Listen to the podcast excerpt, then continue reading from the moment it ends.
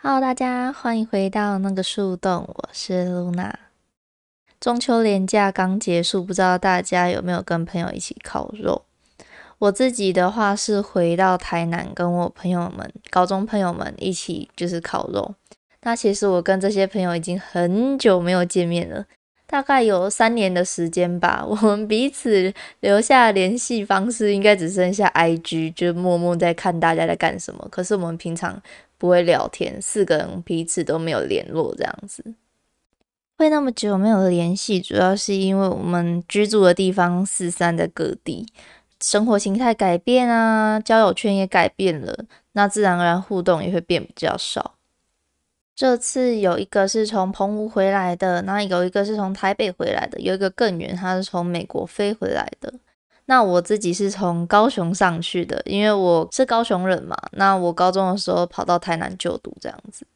虽然很久没有见面了，但是我们大家还是一样非常有话聊，而且就是只有这群人很捧场我的一些干话，就是哈哈大笑。那我们聊了很多高中时候的事情。到现在想起来还是觉得非常有趣。我一直在想说，会不会我们那么久没见面，会不会尴尬之类的？我在火车上有点担心。但是见面之后发现，哎，我们还是跟以前一样，哎，唯一不同的是，我们过了这么多时间的推进，我们有更多生活体验可以分享，也觉得非常的奇妙。好像昨天还在读高中而已，今天就突然长大成人，需要去工作了。那在这中间，我们聊天的过程中，他们告诉我一些，诶，他们也有 follow 我私人 IG 的近况啊，等等之类的。那我就好奇的问他们说，诶，你们都只看，那为什么都不直接来密我，不直接来问我？那他们就淡淡的回答我说，因为怕你已经很不开心了，听了会想起一些不开心的事。那等到你想说，我们就听啊。那我实在感觉到非常的窝心，因为其实，在很多社交媒体上面，很多人关心你，不见得是真的想关心你，更多人可能只是想要探究一些你的私人八卦啊，或者是一些你不想告诉别人的事情。我觉得最舒服的交友状态，差不多就是这个样子。我们不需要常常联系，不需要一直传讯息。可是久久约一次见一次面，我们都还能侃侃而谈，还是可以关心彼此，然后又可以给对方舒服的空间，不要很急迫去问一些隐私性的问题，除非对方想说。我觉得这样是最棒的。那这个也要稍微聊一下，为什么我们四个人会变得这么要好？我在十六岁的时候，那我就离家。转学到了台南的某四大私校里面上课，嗯，非常感谢我家人愿意花那个钱栽培我。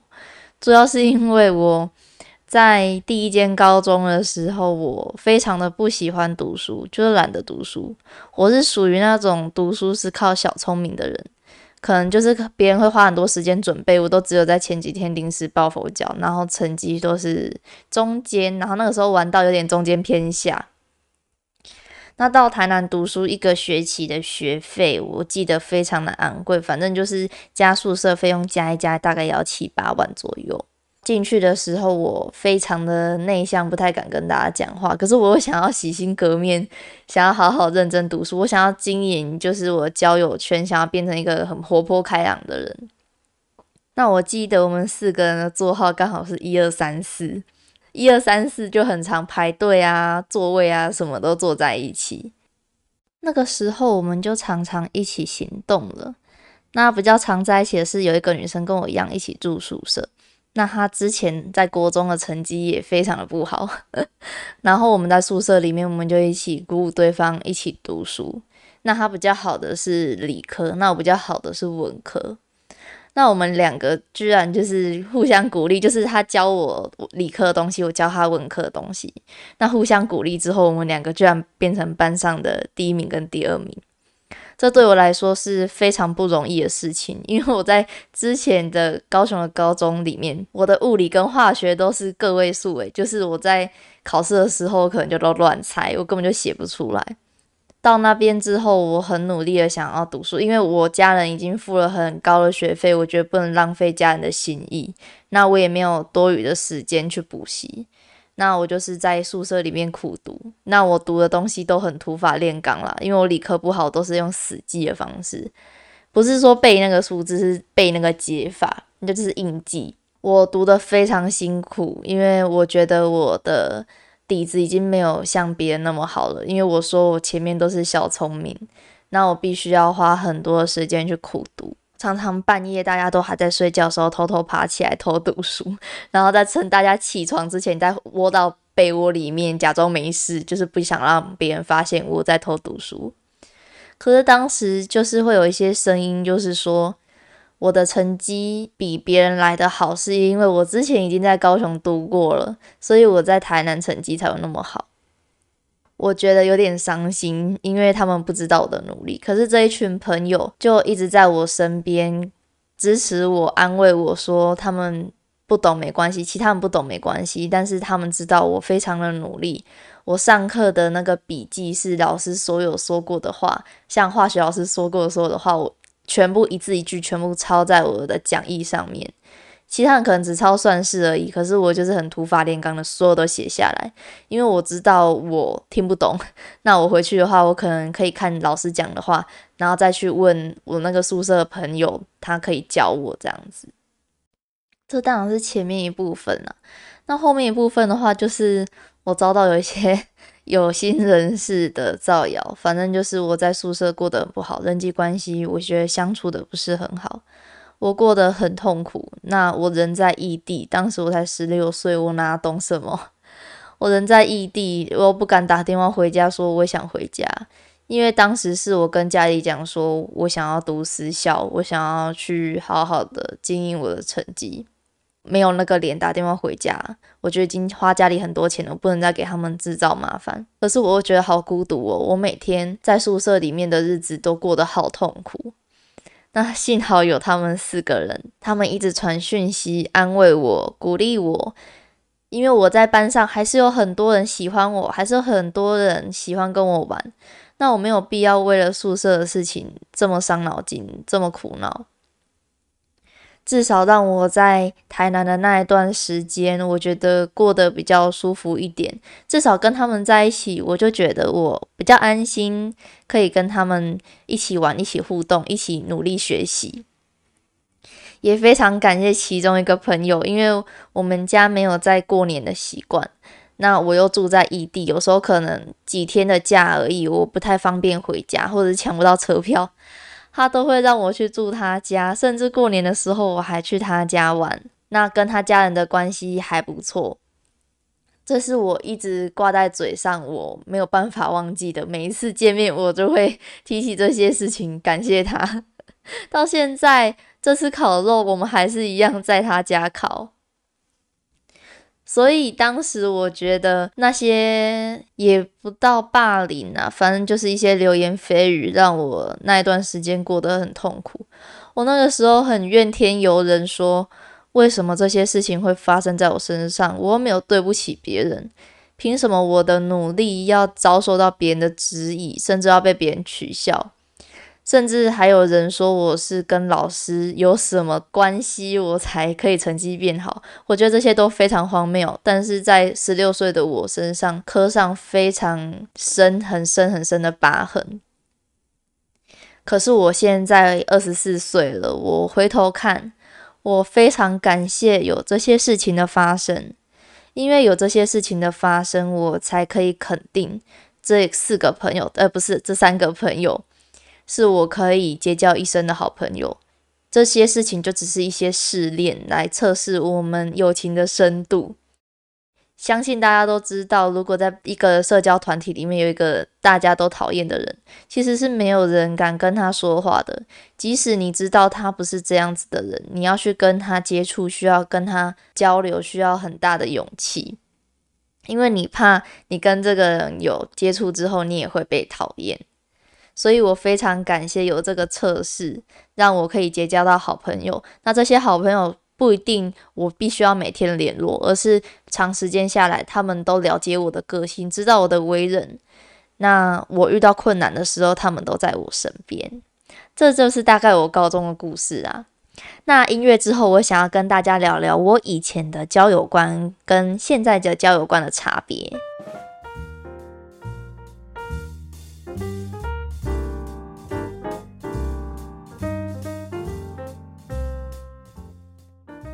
之前有稍微听过我 podcast 的人，应该知道说我在高中之前是一个非常内向的人，我不太敢跟别人主动攀谈，也不太敢主动交朋友，除非你先跟我交谈这样子。所以我非常的羡慕班上那些主流团体的人。嗯，什么是主流团体呢？就是在班上可能主导一些聚餐啊、重大活动的人，非常社交中心的人。那他们的社群里面可能就是穿的很 fancy 啊，然后很多聚会这样子，我很羡慕，因为我当时我觉得我自己做不到。那后来高中之后，我渐渐的开始比较外向，那比较敢交朋友。那有一段时期，我有非常多的朋友，就是对我来说已经算很多了，跟以前相比的话。可是我当时内心里面其实有一点空虚，也有点害怕。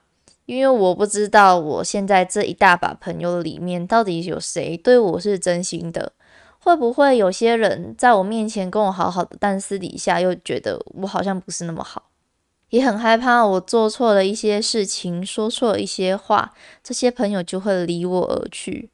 我过得非常小心翼翼，只要别人对我态度有一点点的改变，我就会回家苦恼超久，我就会想说惨了，我是不是说错什么话，我被人家讨厌了。这样子的思想模式大概一直维持到前两年吧。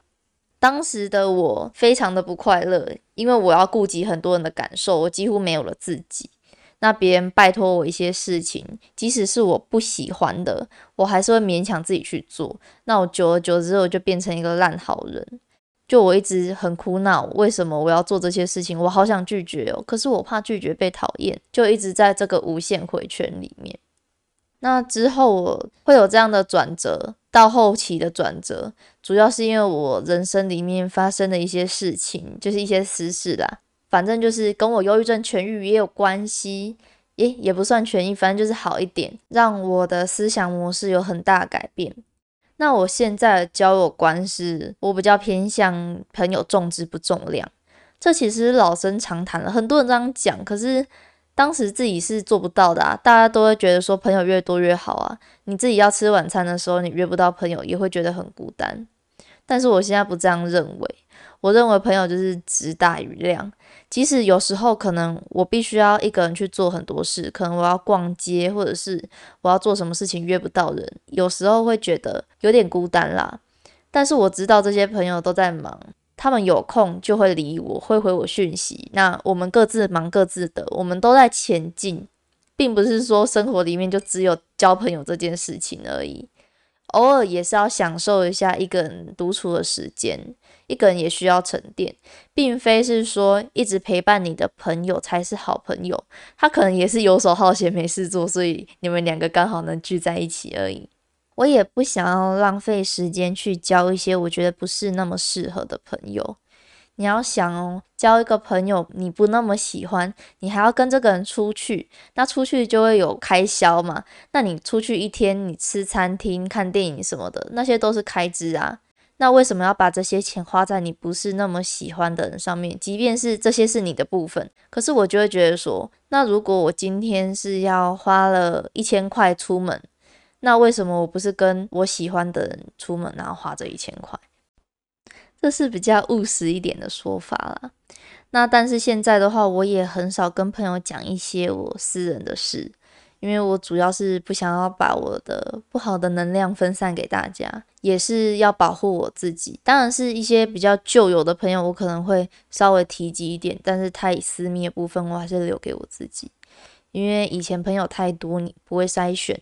你也不知道哪些朋友是可以说话的，哪些不行。那可能跟这些人掏心掏肺的讲一大堆话之后，结果别人当做八卦在聊，当做茶余饭后笑话在跟别人讲，其实到最后受伤的会是自己。这就是我现在的交友观念啦，希望有给大家一点点帮助。那如果你有一些交友上的瓶颈啊，或者是你不知道这些朋友适不适合交，那我觉得最好的方式就是交给时间，时间会告诉你答案。这很笼统，对不对？但是是真的，因为时间可能会带来一些考验，或者是时间它可能会消磨你们两个之间，会看出真的有没有那个情感。你如果只是酒肉朋友的话，时间久了，那你们两个可能玩晚了，玩腻了，你们两个就会散掉了。那如果是真的好朋友的话，时间再久还是会历久弥新。见面了，你们还是跟以前一样友好。献给我这些真心的朋友们，也希望大家都能交到好朋友。你现在经历的挫折，也有可能是在帮你筛选适合你的朋友。谢谢大家今天的收听。如果你有相关的经验啊，或者是有一些话想跟我讲，可以传私讯到我的 IG 账号是 h i 点 l o u n a。如果喜欢的话，麻烦在 Apple Podcast 搜寻那个树洞，可以留下五颗星，也留下你想跟我说的话，我都会去看哦。那谢谢你今天的收听，我们下次再见喽，拜。